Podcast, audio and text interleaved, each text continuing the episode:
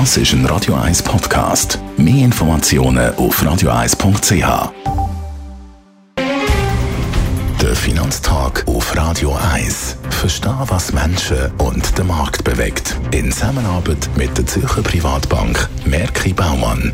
www.merkibaumann.ch wir reden heute mit dem Gerard Biasco, am Anlagechef der Privatbank Merki Baumann, über eine wichtige Sitzung in den USA vom FED.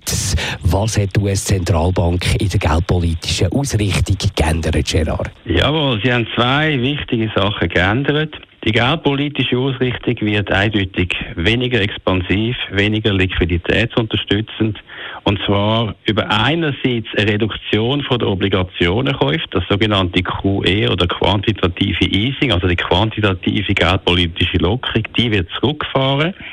Ab Januar werden 30 Milliarden Dollar weniger Obligationen gekauft.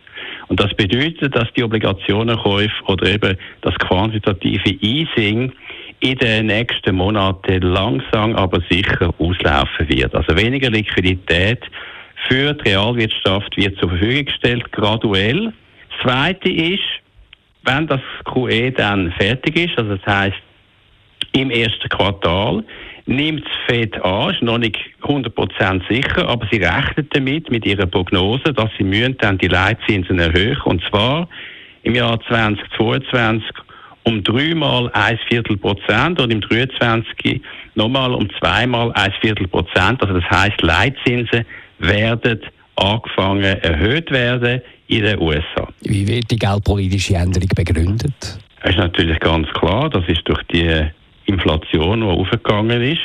Sie haben gesagt, das Angebot und Nachfrage in der Wirtschaft bleibt weiterhin so, dass die Inflation historisch erhöht bleibt und haben auch zum Beispiel ihre Inflationsprognose für jetzt das laufende Jahr für Kerninflation aufgenommen von 3,7 auf 4,4 Prozent und auch im 2022 sieht die US-Zentralbank Kerninflation immer noch historisch überdurchschnittlich mit 2,7 Prozent in der Kerninflation. Ganz grundsätzlich, wie sieht FED die US-Konjunktur im 2022?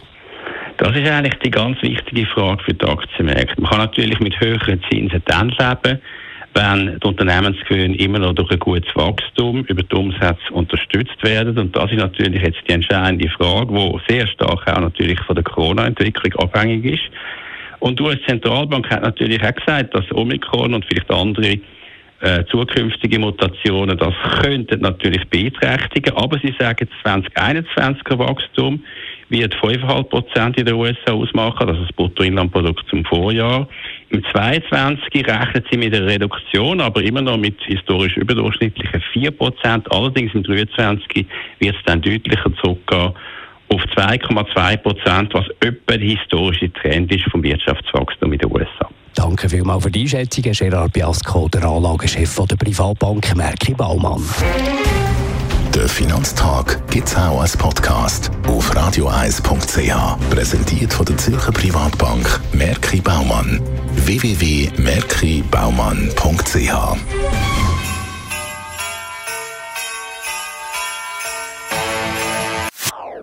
Das ist ein Radio 1 Podcast. Mehr Informationen auf radioeis.ch.